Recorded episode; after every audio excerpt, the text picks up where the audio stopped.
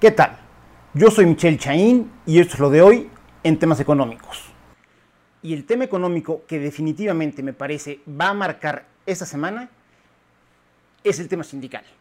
Y no, no por un tema necesariamente interno de México, sino por esta conformación de un bloque económico que me parece que hasta cierto punto el gobierno federal no alcanzó a dimensionar y que ahorita están brincando temas y temas y temas relacionados con la relación con, los, con Canadá, los Estados Unidos y México, que pareciera contaminar el, entorno político al cual le da prioridad el gobierno federal, cuando la verdad es que es al revés. Esos son temas que se venían eh, trabajando, eh, que se venían desarrollando desde hace mucho tiempo. Digamos que en un momento ya de maduración muy importante termina el gobierno de Enrique Peña Nieto, los retoma el gobierno de Andrés Manuel López Obrador, toman la decisión este, desde luego me parece acertada, de continuar con, esta vinculación con Estados Unidos y con Canadá, pero también me parece que no entraron al detalle o no supieron explicarle al presidente muchas de las implicaciones que tenía el tratado. En ese sentido, pues luego, la verdad es que hemos platicado mucho de lo que pasa con el sector energético y que además tendrá que recrudecerse, dado que una de las prioridades o la prioridad del gobierno de Joe Biden en los Estados Unidos es el tema medioambiental y entre ellos, de manera muy importante, acelerar el cambio energético para dejar de depender de los hidrocarburos y empezar a depender cada vez más de energías limpias. Cuando el gobierno de Andrés Manuel López Obrador va totalmente en sentido contrario y quieren regresar al tema de los hidrocarburos como si estuviéramos en la década de los 80. En ese sentido, otro de los temas que aborda eh, el TEMEC,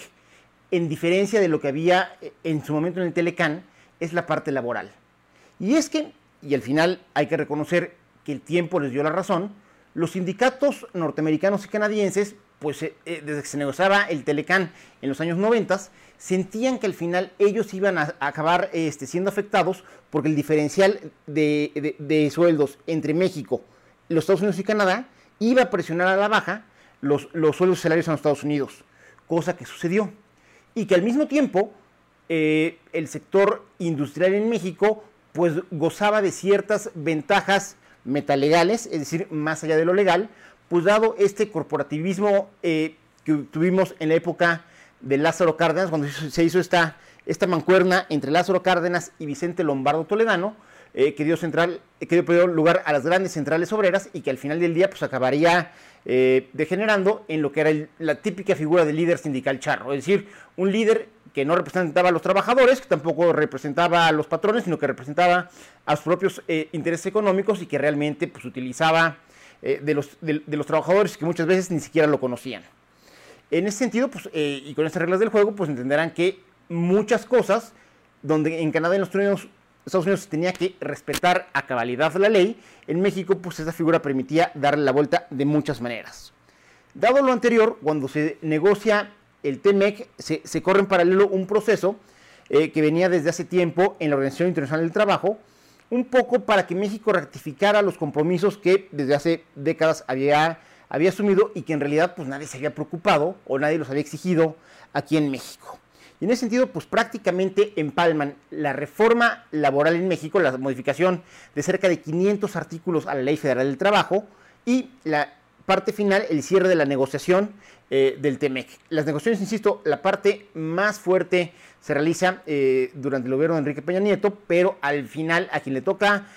ratificarlos y firmarlos es Andrés Manuel López Obrador.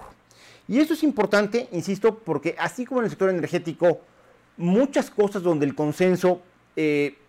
del gobierno federal en su momento parecía moverse hacia, hacia las energías eólicas fotovoltaicas, y el gobierno de Andrés Manuel López Obrador va en el sentido contrario, como ya decía.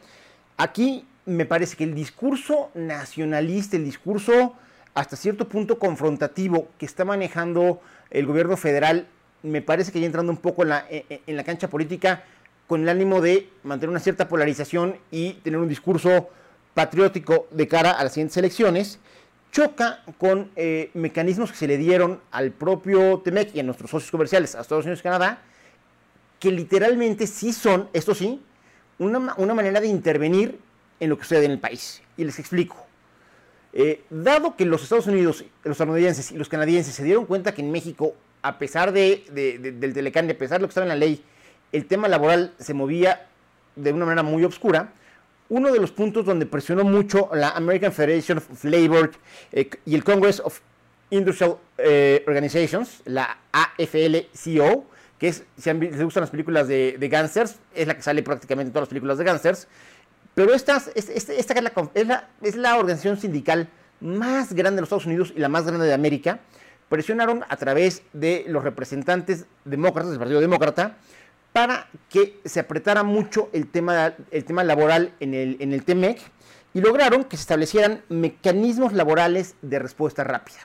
Esto que es lo que en la prensa normalmente se le consideran como paneles. ¿Qué significa esto? Que si de repente los estadounidenses o los canadienses detectaban que en México había una empresa que no estaba cumpliendo lo que estaba en la legislación mexicana, porque la, legislación con la reforma de la Ley Federal del Trabajo, digamos que este, se, coordinó con las otras dos, pero que si se detectaba que no estaba cumpliendo, entonces se podría llamar a este panel y vendrían representantes canadienses y estadounidenses a verificar efectivamente lo que está sucediendo en las plantas industriales mexicanas. Y que en caso de que se detectaran inconsistencias o no cumplimientos de lo que establece la ley, pues podrían, eh, digamos que temporal o permanentemente a ciertos productos, este, las ventajas eh, arancelarias que ofrece el libre comercio. Es decir, serían productos de una empresa que tendría que pagar los aranceles normales y eso pues de manera natural las sacaría del mercado. Eh, en este sentido, pues también, y hay que reconocerlo, por lo que hizo la reforma laboral, a pesar de que fue impulsada por la OIT y que es parte de los temas donde México tiene que ceder eh, de cara a la negociación de, del TEMEX, pero son cosas que hacen mucho sentido y que al contrario yo creo que como mexicanos nos debería de preocupar no haberlas exigido y no haberlas cumplido antes. Tiene que ver pues con que los trabajadores conozcan su contrato colectivo. O sea, es inconcebible que el contrato donde están tus derechos como trabajador, pues nada más lo conozca tu líder sindical y que tú pues estés como el chinito este así, o sea, no, o sea, es inconcebible, pues es lo que te defiende. ¿Cómo, ¿Cómo puedes defenderte de los abusos, no solo de tu patrón, sino también de tu líder sindical, si no sabes qué quedó plasmado en tu contrato colectivo? O sea, absurdo, pues se le queda ver. Otra de, los temas que se, eh, que se impulsan a través de estas reformas es el tema de la elección de los líderes sindicales. Porque antes, pues, literalmente, era alquimia pura. Era una caja negra donde nunca se sabía qué pasaba este, dentro del sindicato y simplemente había una negociación o un acuerdo entre este, los líderes sindicales la autoridad laboral le daba este, tomaba por bueno este, las elecciones y en realidad no pasaba nada. En cambio, con las reformas que se hacen a través de este esfuerzo de la OIT,